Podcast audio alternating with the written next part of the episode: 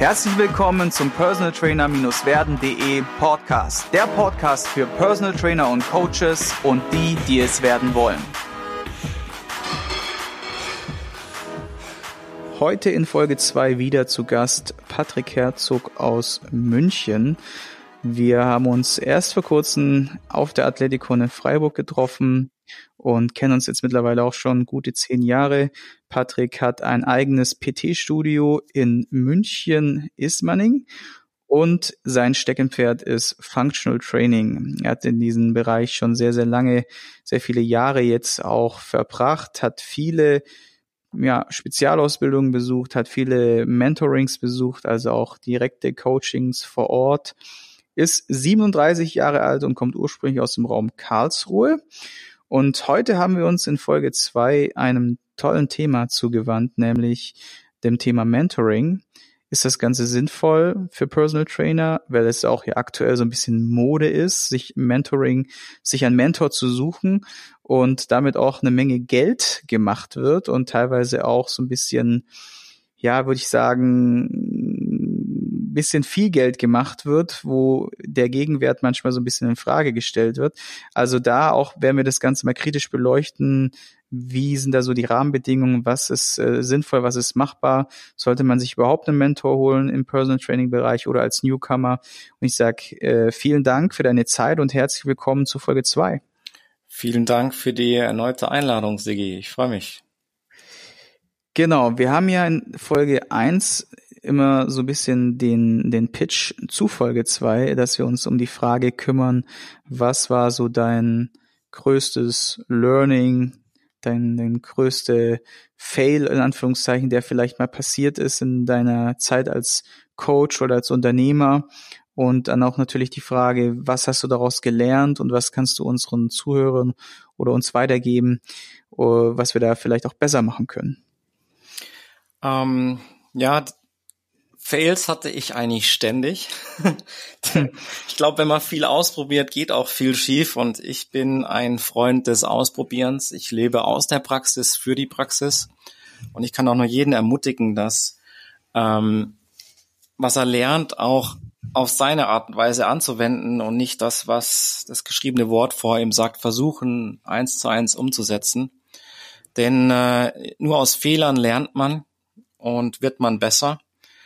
Und auch aus dem Austausch dieser Fehler mit anderen, wie jetzt hier, ähm, entsteht dann eine gemeinsame Erkenntnis. Ähm, wenn man mich fragt, was jetzt mein größter Fehler war, den ich gemacht habe, ähm,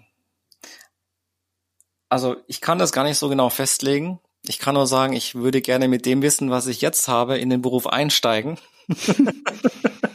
mhm. sodass ich dann in, den, in dem Lebensalter, in dem ich jetzt bin, noch weiter bin. Ähm, der Fehler war, ich kann ihn nicht als Fehler beschreiben, weil ähm, er hat mir ja geholfen bei meiner persönlichen Weiterentwicklung. Ohne, mhm. ohne diesen Fehler wäre ich jetzt nicht da, wo ich, wo ich nun, nun mal bin. Ähm, ich habe eben mit der Fitness ange angefangen, mit, mit einer Fitnessausbildung, auch mit einem Sportwissenschaftsstudium. Ich will das Studium gar nicht schlecht reden, ja, oh mein Gott, das Studium war super. Nur im Studium lernst du eben medizinisch, klinisch, strukturelle Anatomie.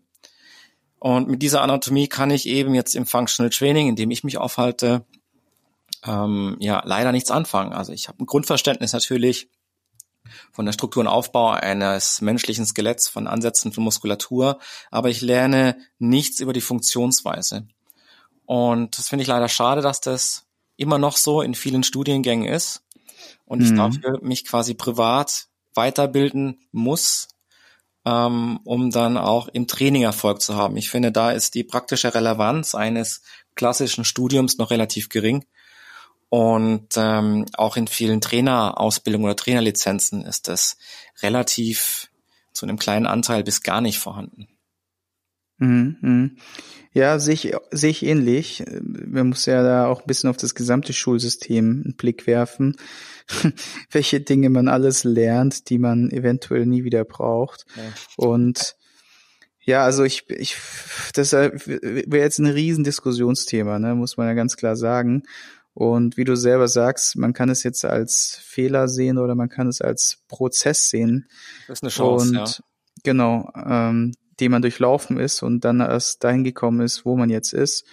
Und ich denke auch, dass man diese, diese Steps halt einfach gehen darf und dass auch wenn man jetzt weiß, so hey, mh, hm, zum Beispiel, wie wir es besprochen haben in Folge eins mach jetzt nicht 20 Scheine, sondern geh halt erstmal grob in so eine Orientierung rein und dann denk erst noch mal ein paar Mal drüber nach. Ne? Ist es was für genau. dich? Ist es nichts für dich? Kannst du es überhaupt umsetzen? Ist es überhaupt dein Zielpublikum? Weil, weißt du, so Athletiktrainer findet jeder geil, ja. Jeder will irgendwie so einen durchtrainierten ja. Navy Seal äh, anschreien und ihn zur Höchstleistung bringen und äh, der dann, äh, keine Ahnung, nach Afghanistan fährt und den Krieg gewinnt oder äh, den 100-Meter-Sprint-Weltrekord schafft und du bist dafür verantwortlich. Das findet ja irgendwie jeder irgendwie geil als Trainer. Nur die Frage ist mal ganz ehrlich, wie hoch ist die Chance, dass du wirklich Athletiktrainer wirst von irgendeinem Champ, ja? äh, wenn man auch mal diese ganzen Vereinsstrukturen ansieht, ja, wie altpacken die teilweise noch sind und ja. wie bürokratisch und wie Fetterless verwirtschaftet, dass du überhaupt da reinkommst, ist ja schon mal so ein absoluter Glücksgriff. Und dann musst du dir auch noch, in Anführungszeichen, das, die, die, die Zeit aus diesen Leuten rausschneiden, die sowieso schon komplett dicht sind. Sei es jetzt durch öffentliche Auftritte, sei es jetzt durch ihr sportartspezifisches Training. Die Leute stellen sich das immer so easy peasy vor. Ja. Nur man muss sich halt wirklich die Frage stellen, wer wird zukünftig dein, dein Kunde sein? Ja, und was, vor allem, was muss man auf sich nehmen, um überhaupt dort zu landen, wo man, wo man vielleicht hin möchte, wenn man jetzt zum Beispiel Athletiktrainer sein möchte, weil es sich erstmal cool auch, anhört. Man muss auch eines wissen, also ich möchte nicht Athletiktrainer werden oder sein, um Bilder und Videos mit Athleten zu veröffentlichen. Man muss sich bewusst sein, dass viele dieser Hochleistungssportler ähm, es nicht zulassen werden, dass man Bilder oder Videos von ihnen veröffentlicht, entweder weil sie das Wissen und die Übung nicht teilen möchten, um ihren Mitkonkurrenten, gerade wenn es Individualsport ist, keinen Vorteil zu verschaffen. Ich weiß, mhm. Blödsinn, aber die Realität ist so. Mhm. Und dann muss sich die Frage auch stellen, ähm, inwieweit man betriebswirtschaftlich darin Sinn findet. Denn mhm. ähm, Beispiel aus meiner eigenen Karriere, ich nenne weder Sport noch Namen, aber es ging um die Betreuung einer Nationalmannschaft, deutschen Nationalmannschaft, bei der ich einen, ich sag mal, handelsüblichen Tagessatz aufgerufen habe und man dann völlig erstaunt war von Seiten des Verbandes, äh, welche Summen es da geht. Es war nichts Utopisches, war völlig normal für einen Personal Trainer. Und da ist der Markt eben so voll, beziehungsweise Nachfrage, dass es eben viele Trainer gibt, die sagen, ich mache das gerne umsonst, nur um sich eben in dieser Qualifikation oder mit dieser Referenz auf der Webseite zu brüsten. Und da muss man sich einfach die Frage stellen, okay, inwieweit macht es für mich jetzt betriebswirtschaftliches Sinn, in diese Richtung zu gehen oder diesen Sportler, diesen Verband, diesen Verein zu betreuen? Und inwieweit möchte ich vielleicht dann auch möglichst vielen Menschen ähm, durch eine Firmenbetreuung helfen oder Individualbetreuung? Das nur vorab. Und ähm, dann möchte ich noch was ergänzen. Die Frage, die sich jeder Trainer stellen sollte, ist, ähm, beziehungsweise keine Frage, sondern ein grundsätzlicher Hinweis, wenn es auch um das Thema Anatomie geht. Ähm, nicht alles für bare Münze nehmen, was man liest, sondern es kritisch hinterfragen und logisch zu überdenken. Das hat mir immer geholfen und ist mir auch immer wichtig.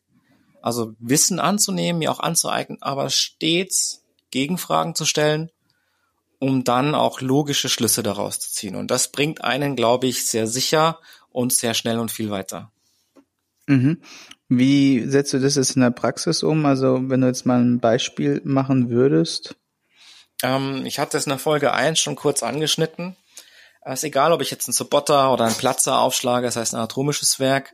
Ähm, die sind ja relativ identisch in ihrer Aussage. Da geht es um den Muskel und da liegt bei einer Leichensezierung eben ein toter Mensch auf dem Tisch und dann zieht man an dem Muskel wenn er auf dem Bauch liegt und ich ziehe einen Beinbeuger, beugt sich das Knie, logisch. Ja, ich ziehe den Unterschenkel dann nach oben, die Ferse Richtung Decke.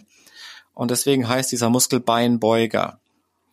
So, wenn du dich jetzt mal hinstellst und du lässt den Oberkörper einfach nach vorne fallen, was ja die Schwerkraft von alleine macht, durch die Kippung des Beckens nach vorne, also der Flexion in der Sagittalebene, wird dieser Beinbeuger gelenkt und zieht automatisch am Unterschenkel, weil er ja auch über das Kniegelenk nach unten verläuft, in die Streckung. Somit streckt dieser Beinbeuger das Knie. Damit ist die Namensgebung in unseren Grundanatomiewerken schon für das funktionelle Training völlig falsch. Und das meinte ich eben mit ähm, kritisch hinterfragen und logisch denken. Oder mhm. auch, ich weiß nicht, Sit-ups, ja. Sigi, ich habe früher Sit-ups gemacht bis zum Erbrechen, ja, bis mir der Bauch abgefallen und abgebrannt ist. Mhm. Aber muss ich auch die Frage stellen, welchen Sinn macht jetzt ein Sit-up? Ja. Ich habe Ausbildungen besucht bei mega guten Dozenten, fachlich Weltklasse, aber funktionell eben nicht in der Richtung, in, der ich gearbeitet habe oder in der ich hin wollte. Ähm, nehmen wir mal die Bauchdecke, den Sixpack, ja, den, den Rectus Abdominis. Ähm, wenn ich in Rückenlage liege und ich crunche nach oben, also ich roll mich ein, verkürze ich den geraden Bauchmuskel. Ja, also ich bringe meine Wirbelsäulen in eine Flexion. Wenn ich jetzt aufrecht stehe, muss man sich die Frage stellen, brauche ich diesen Muskel denn überhaupt, um meine Wirbelsäule nach vorne zu beugen? Brauche ich nämlich nicht, weil es macht die Schwerkraft von völlig alleine. Ja? Somit hat dieser Muskel nicht die Funktion der Beugung, sondern eher die Überstreckung zu verhindern im Stand. Zum Beispiel, wenn ich eine Ausholbewegung mache ja, oder über Kopf etwas greife. Mhm. Und das ist eben das Grundsätzliche, wo ich mir dann Gedanken machen muss, gerade was Mentoring dann auch angeht. Ähm, was ist meine Richtung, die mich interessiert und in welcher Richtung gibt es den, welchen Fachmann, welche Fachfrau, der ich eben die Fragen stellen kann, die mich wirklich weiterbringen. Ja, vor allem bin ich der Meinung, dass, also ich bin da voll bei dir und ergänze das, dass man sich auch die Frage stellen sollte, beziehungsweise dieses, dieses Thema oder diese Situation, dass wir in der Fitnessbranche diese extremen Lager haben, diese muss man auch definitiv mal für sich kritisch hinterfragen. Weil da hast du den Zumba-Trainer, der sagt, Zumba ist das Geilste, kann alles, ne? Muskeln mhm. aufbauen, Fett verbrennen, Spaß haben und gleichzeitig noch sexy, äh, sexy Moves äh, machen. Der wird äh, dir nie, also sagen hier ne, ein Kreuzheben oder oder oder Bankdrücken ist cool für dich, ja. Da kommt der KDKler vorbei, der Kraft-Dreikampf-Mensch und sagt, mhm. hey, pff, scheiß auf Bodybuilding, du musst einfach Power haben, du musst Kraft haben, du musst Dinge von A nach B schieben können äh, ne, und, und verteufelt ja. letztendlich Bodybuilding und beispielsweise äh, Zumba. Dann kommt wieder der Crossfitter ums Eck und sagt wieder was ganz anderes. Und dann kommt der Functional Trainer und sagt wieder was anderes. So. Und puh, wie will sich da jetzt einer, der jetzt anfängt, ja, und mir ging das ja damals auch so, deswegen mhm. war ich so extrem wissbegierig. Ich bin in jedes Lager bin ich einmal voll eingestiegen. Ich meine, ich bin ja heute noch äh, so ein experimentierfreudiger Typ und äh, mache ja gerade aktuell diese Kraft-Dreikampf-Geschichte so richtig, äh, bin ich da richtig eingetaucht, weil ich wirklich wissen will, was bedeutet es für denjenigen, der das dann macht, mit all seinen Vorteilen und all seinen Schattenseiten. Ich durchlebe das dann von A bis Z und kann mir danach wenigstens so eine grundlegende Meinung bilden und das Ganze hinterfragen halt. Und wie du sagst, mh, dieses kritische Hinterfragen ist einmal wichtig, generell in dem Topic, wo du gerade direkt bist. Allerdings auch im großen Ganzen ist es wichtig, dass man diese, diese Lager, diese unterschiedlichen Lager immer so ein bisschen hinterfragt und sagt, hey, gut, für wen ist es jetzt geeignet, für wen nicht und äh, wann macht es Sinn und wann nicht und einfach mal da ein bisschen sich nicht einfach nur einmummeln lässt von dem Star Zumba Trainer Nummer eins oder dem KDK Champion, sondern das wirklich auch kritisch hinterfragt und sagt, sich für sich selber auch eine Meinung bildet, ne? Absolut. Also ich finde, so wie du es auch beschrieben hast, dass du überall mal eintauchst, um dir, also eigentlich machst du das ja nur, um dir das für dich Wichtige rauszuziehen. Ja, oder eine Richtung zu finden, wo du sagst, boah, CrossFit, das ist voll mein Ding. Oder Zumba, boah, ich liebe es, in der Gruppe mit dem Hintern zu wackeln. Hey, dann mhm. ist das dein Ding. Ähm, aber eigentlich diese Frage, ob das eher verwirrend ist oder nicht, ich finde, es ist relativ einfach zu beantworten.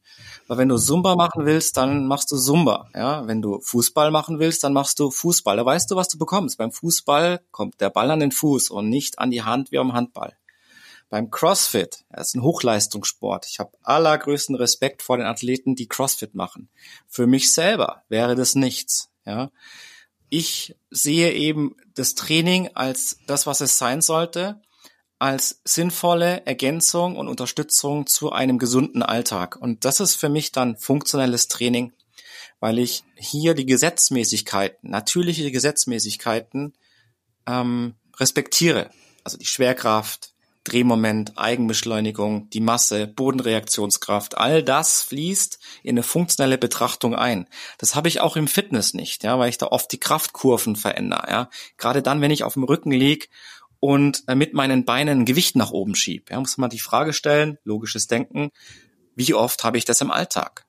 Oder Du sprichst von Lagern, ja, das habe ich immer wieder und ich habe auch schon Webcast dazu gemacht auf meinem YouTube-Kanal oder Facebook und Instagram. Da ging es um die Glute Bridge. Ja.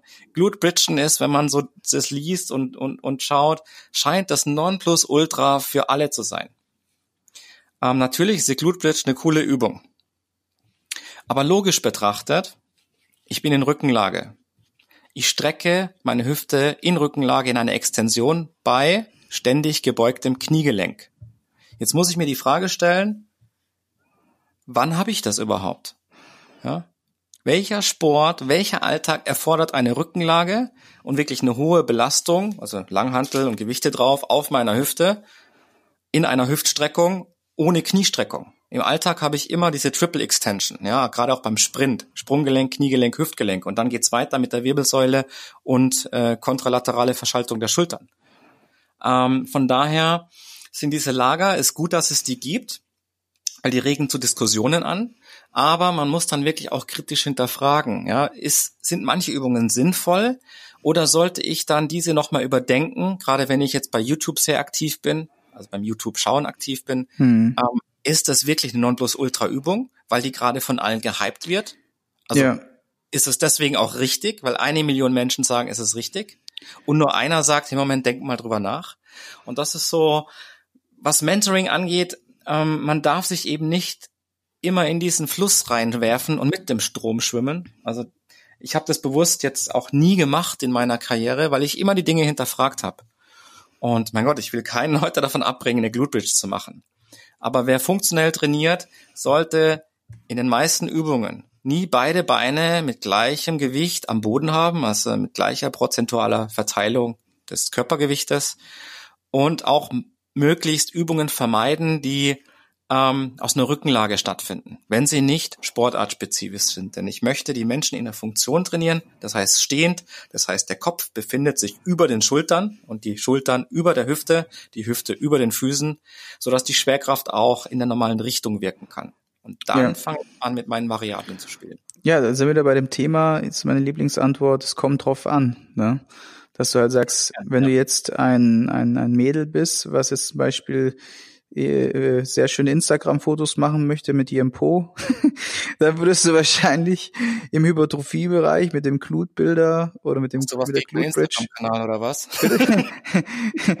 sehr gute Erfolge erzielen, ne? Und das ist halt so die Frage, für was braucht man es am Ende, ne? Und ja, genau. genau, ja. Thema Mentoring, dass wir mal einsteigen. Heute mitgebracht. Du bist so der Meister des äh, Mentoring-Nehmens und was hast du denn so, wie war denn so dein Einstieg? Wie bist du da drauf gekommen? Und wie geht man das am besten an? Weil ich jetzt schon öfters gehört habe, wenn man zum Beispiel sagt, hey, ich würde mal gern bei dir einen Tag mitlaufen oder ich würde gern mein Praktikum machen oder irgendwie so, dass halt viele Trainer sagen, nö. Erstens, mein Klient möchte das nicht. Zweitens, äh, ich werde doch jetzt nicht äh, meine ganzen Jahre Erfahrung auf dem Silbertablett servieren ja. und das Ganze auch noch gratis oder sowas. So, also nimm uns mal mit auf diese Reise. Wie bist du das, wie, wie bist du das Thema angegangen? Ähm, ja, ich selbst ähm, habe mich sehr, sehr viel durch Mentorings weitergebildet. Also ich habe mir weltweit immer Experten gesucht auf unterschiedlichen Gebieten, habe die entweder schon gekannt durch das Netzwerk oder ähm, habe dann versucht, sie kennenzulernen und einfach angefragt, ob ich ein, zwei, drei Tage oder eine Woche mitlaufen kann. Natürlich macht es, das weiß ich jetzt auch aus eigener Erfahrung, Sinn, immer jemanden länger bei sich zu haben, also Minimum vier Wochen, so dass man auch quasi als Informationsgeber am Ende einen Nutzen hat vom Informationsnehmer. Das heißt, er kennt die Abläufe, der kann vielleicht auch schon unterstützen in der Kundenabwicklung und Betreuung. Das ist sehr individuell, hängt natürlich auch vom fachlichen Wissen und Können ähm, des ähm, Mentoring-Nehmers quasi ab. Mhm. Ähm, ich muss aber sagen, Mentoring muss sein und ist absolut sinnvoll, denn ich habe selbst gemacht, ja, und bin äußerst dankbar, dass es Menschen gab, die mich da so unterstützt haben. Und aus diesem Mentoring entsteht ja oft auch eine gegenseitige Abhängigkeit. Ja, also ich bin teilweise bis heute noch immer mit denen in Kontakt, bei denen ich die Ehre hatte zu hospitieren. Und ähm, ich muss auch sagen, das darf auch nicht umsonst sein. Also um einfach auch eine, eine Wertschätzung zu geben, mhm. Ähm, muss mir klar sein, dass ich für ein gutes Mentoring auch bezahle, mhm. weil ich bekomme wirklich viel dafür und Mentoring ist meistens teuer. Also ich habe teilweise Tagessätze von 3000 Dollar bezahlt. Ähm, das ist viel, viel Geld. Mhm. Dazu kommen Reise- und Unterbringungskosten. Mhm. Aber ich habe so viel Informationen und Kontakte bekommen dadurch, dass sich das langfristig einfach lohnt. Und ich selbst auch bei mir äh, mit meinen Fortbildungen, ich mache mehr individuelle Fortbildung als jetzt Gruppenseminare. Ich habe Trainer, die dann sagen, okay, statt dass ich jetzt dreimal zwei Tage komme und mit 20 Leuten eine Ausbildung mache, kann ich es in drei Tagen bei dir machen. Ich spare mir Reisekosten, ich spare mir Unterbringung, ich spare mir Zeit und habe viel mehr davon. Mhm. Also das sind wir auch wieder beim Lernmodell. Ähm, und äh, von daher finde ich Mentoring auch sehr, sehr sinnvoll. Ich habe auch teilweise zu zweit oder zu dritt dann äh, ein Mentoring gemacht. Und ähm, ja, ich kenne das so aus meiner Bundeswehrzeit ja auch. Okay. Und gut, jetzt haben wir dieses Thema schon mal geklärt, dass auf jeden Fall eine Wertschätzung auch in Form von natürlich äh, einem Honorar dann mit dem Spiel ist. Und ja. wenn du jetzt, das sind ja auch oftmals sehr gefragte Leute, sehr beschäftigte Leute, die den ganzen Tag natürlich äh, als erfolgreicher Coach dann auch arbeiten in der Regel. Wie gehst du da vor? Wie hast du die angeschrieben? Wie bist du auf, wie bist du mit denen in Kontakt getreten? Gibt es da irgendwie Tipps und Tricks vielleicht für jemanden, der darüber nachdenkt, sowas zu machen? Ähm, ja, es gibt verschiedenste Modelle. Ich kenne das ja hier aus meiner eigenen Praxis. Ähm, ich habe Trainer, die mich eben zum Beispiel auf diesen Großveranstaltungen kennengelernt haben oder vielleicht auch durch die sozialen Medien und mich dann einfach angesprochen haben, wie das, wie es aussieht, ähm, ob ich so etwas mache. Und ich sag mal, wenn der Trainer jetzt hier aus meiner Nähe kommt, eine kurze Anreise hat, ist es möglich, dass er sich auch ein Personal Training bucht. Ja. Ich selbst habe mir auch Personal Trainer schon genommen zu meiner Anfangszeit, weil ich wissen wollte, wie fühlt sich Personal Training überhaupt an. das ist, ja, das, das hört sich vielleicht für manche doof an, aber ich habe das so in der Bundeswehr gelernt. Alles, was ich selbst lehre, habe ich am eigenen Körper erfahren. Und zwar bei der Bundeswehr ähm, bis aufs Letzte. Ja, um einfach auch zu wissen, wo die eigenen Grenzen sind. Und ich habe mir damals auch einen Personal Trainer genommen, einen Personal Trainer, ein Ex-Profi Bodybuilder, der mir mal gezeigt hat, wie die Bodybuilding-Welt aussieht, wie man sich fühlt, komplett mit Diät, mit Supplementierungsplan, Ernährungsplan, mit Trainingsplan. Und ich muss sagen, ich hatte die größten Erfolge in diesem Bereich, ähm, die ich jemals hatte und ich selber auch nie wieder replizieren kann. Hm. Weil dieses Mentoring, diese Betreuung einfach, ganz egal ob es Training ist oder Ausbildung, einen unheimlichen Effekt und Wert hat. Hm.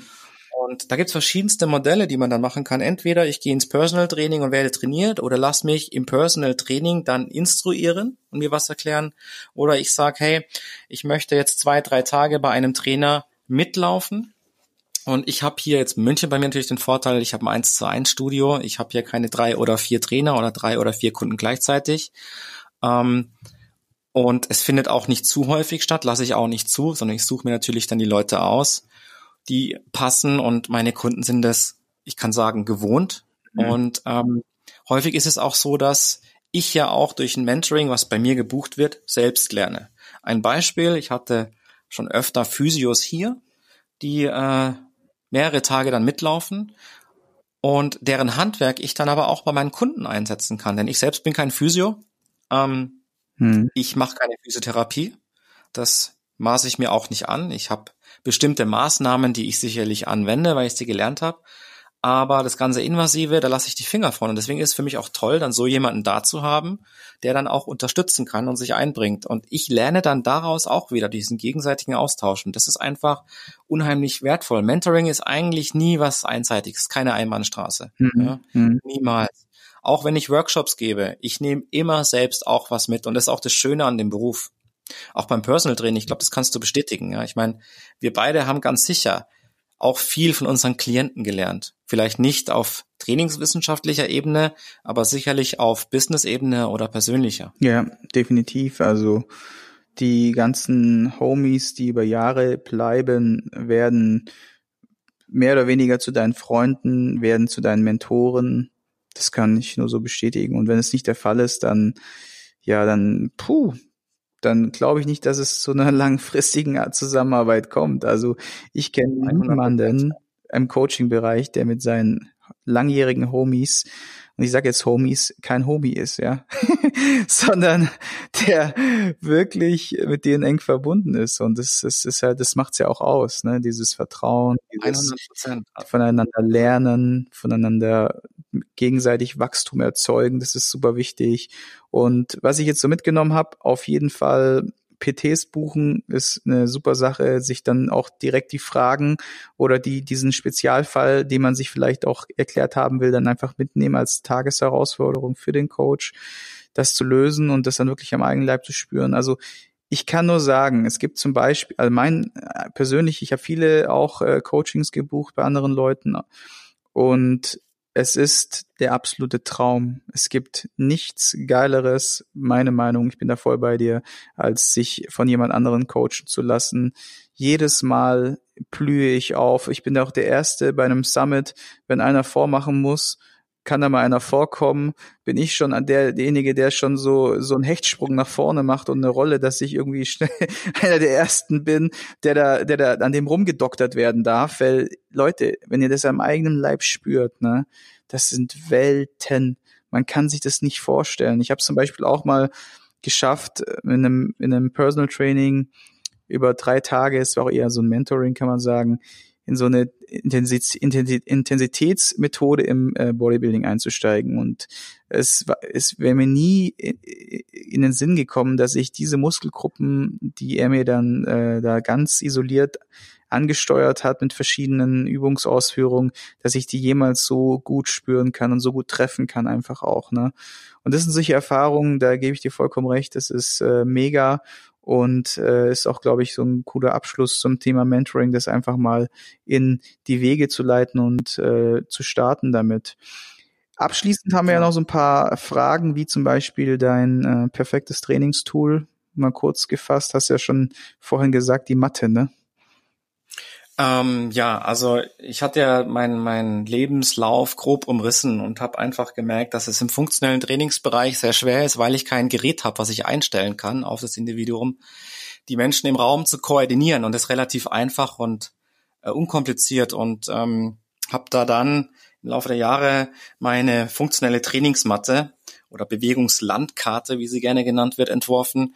Und die funktioniert nach dem Twister-Prinzip. Ja, also funktionelles Training Fun, wie der Name sagt, soll Spaß machen. Und wie ich schon erwähnt hatte, ich möchte keine Einschränkungen bieten. Das heißt, ich möchte einfache Handlungshinweise geben und um zu sehen, wie sie gelöst werden. Und da fiel mir eben das Twister-Prinzip ein. Ja, Twister kennt jeder, rechte Hand auf grün, linker Fuß auf rot. Mhm. Und mit dieser Matte ist es mir einfach möglich, nicht nur einen, sondern vier oder zehn oder zwanzig Leute zur gleichen Zeit in die gleiche Bewegung reinzuholen, um zu sehen, wie diese Anforderung dann gelöst wird. Und deswegen ist die Matte einfach für mich, auch sie ist portabel, ich kann sie mitnehmen, ein super Tool. Alle meine Kunden haben eine eigene Matte, weil sie die Übung, die komplexen Übungen im funktionellen Training, die ich hier mit ihnen mache, reproduzieren können, zu Hause oder im Urlaub, ja, und sind so in ihrem geschützten Rahmen drin. Deswegen ist das für mich nicht, weil es von mir entwickelt wurde, sondern weil es einfach Sinn macht, ein geiles Tool. Mhm. Also die werden wir auf jeden Fall unten noch verlinken die äh, Mathe und äh, wir sind jetzt auch ein bisschen so zum Ende gekommen. Ich stelle dir mal so noch die schnellen Fragen mit schneller Antwort. Das äh, mache ich am Ende. Deine beste Stadt oder Ort in Deutschland, wo du gerne sein möchtest, bist und warum? Ähm, ich hätte gerne München am Strand. Okay, und reelle Situation? Ich meine, gibt es da irgendwie eine Stadt oder einen Ort, wo du in Deutschland sehr gerne bist und warum?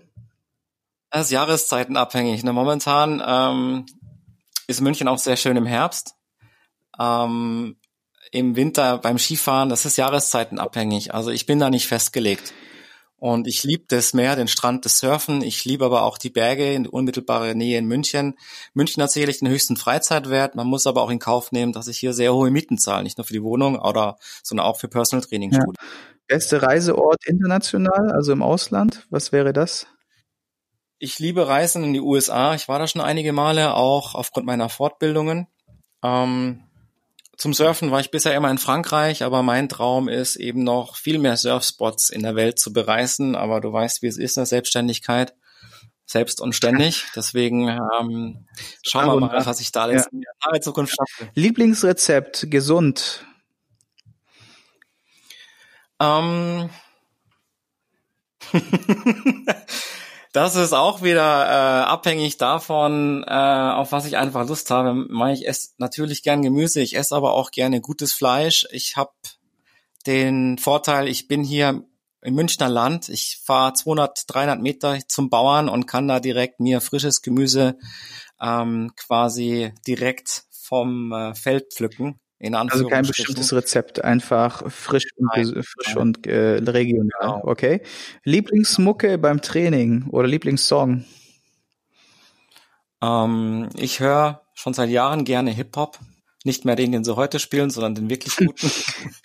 ähm, das auch im Training. Ich mag Rockmusik. Ähm, da spezifische Bands, war jetzt schon mehrfach auch auf dem Coachella Festival in Palm Springs in den USA die Musik, die da läuft, finde ich ganz cool. gut.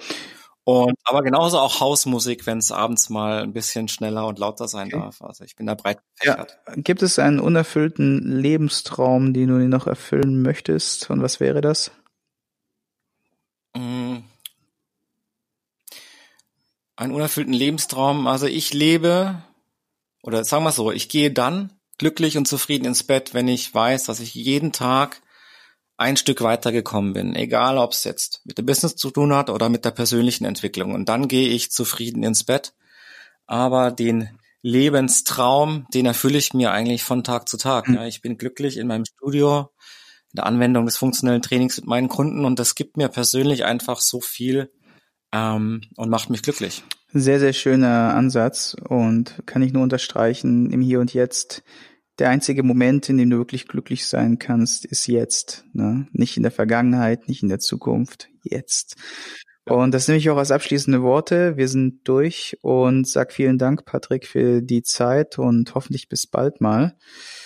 Und sehr gerne. Genau, und für euch alle da draußen, wenn ihr was mitgenommen habt und es ist immer, die Leute nehmen sich die Zeit für euch, der Podcast ist kostenlos, setzt euch hin jetzt, ja, und schreibt mal 60 bis 90 Sekunden eine Rezession oder leiht euch ein iPhone von eurem Kumpel und knallt da eine rein. Der Podcast ist, wie gesagt, kostenlos. Und damit er kostenlos bleiben kann und auch wir wissen, dass wir mit, mit den Inhalten euren Geist treffen oder euch weiterbringen, schreibt da gerne mal ein Feedback oder auch bei Google, bei Facebook oder einfach per persönliche Nachricht freue ich mich auch immer und die Leute natürlich auch, wenn sie davon lesen. Gut, das war's für diese Runde und äh, ja, bis demnächst mal lieber. Ciao. Danke dir. Ich hoffe, du konntest ein paar wertvolle Impulse für dich mitnehmen. Wenn du diesen Podcast informativ findest, dann abonniere ihn doch einfach für weitere spannende Folgen. Und vergiss nie, die wichtigsten drei Buchstaben im Leben sind T-U-N.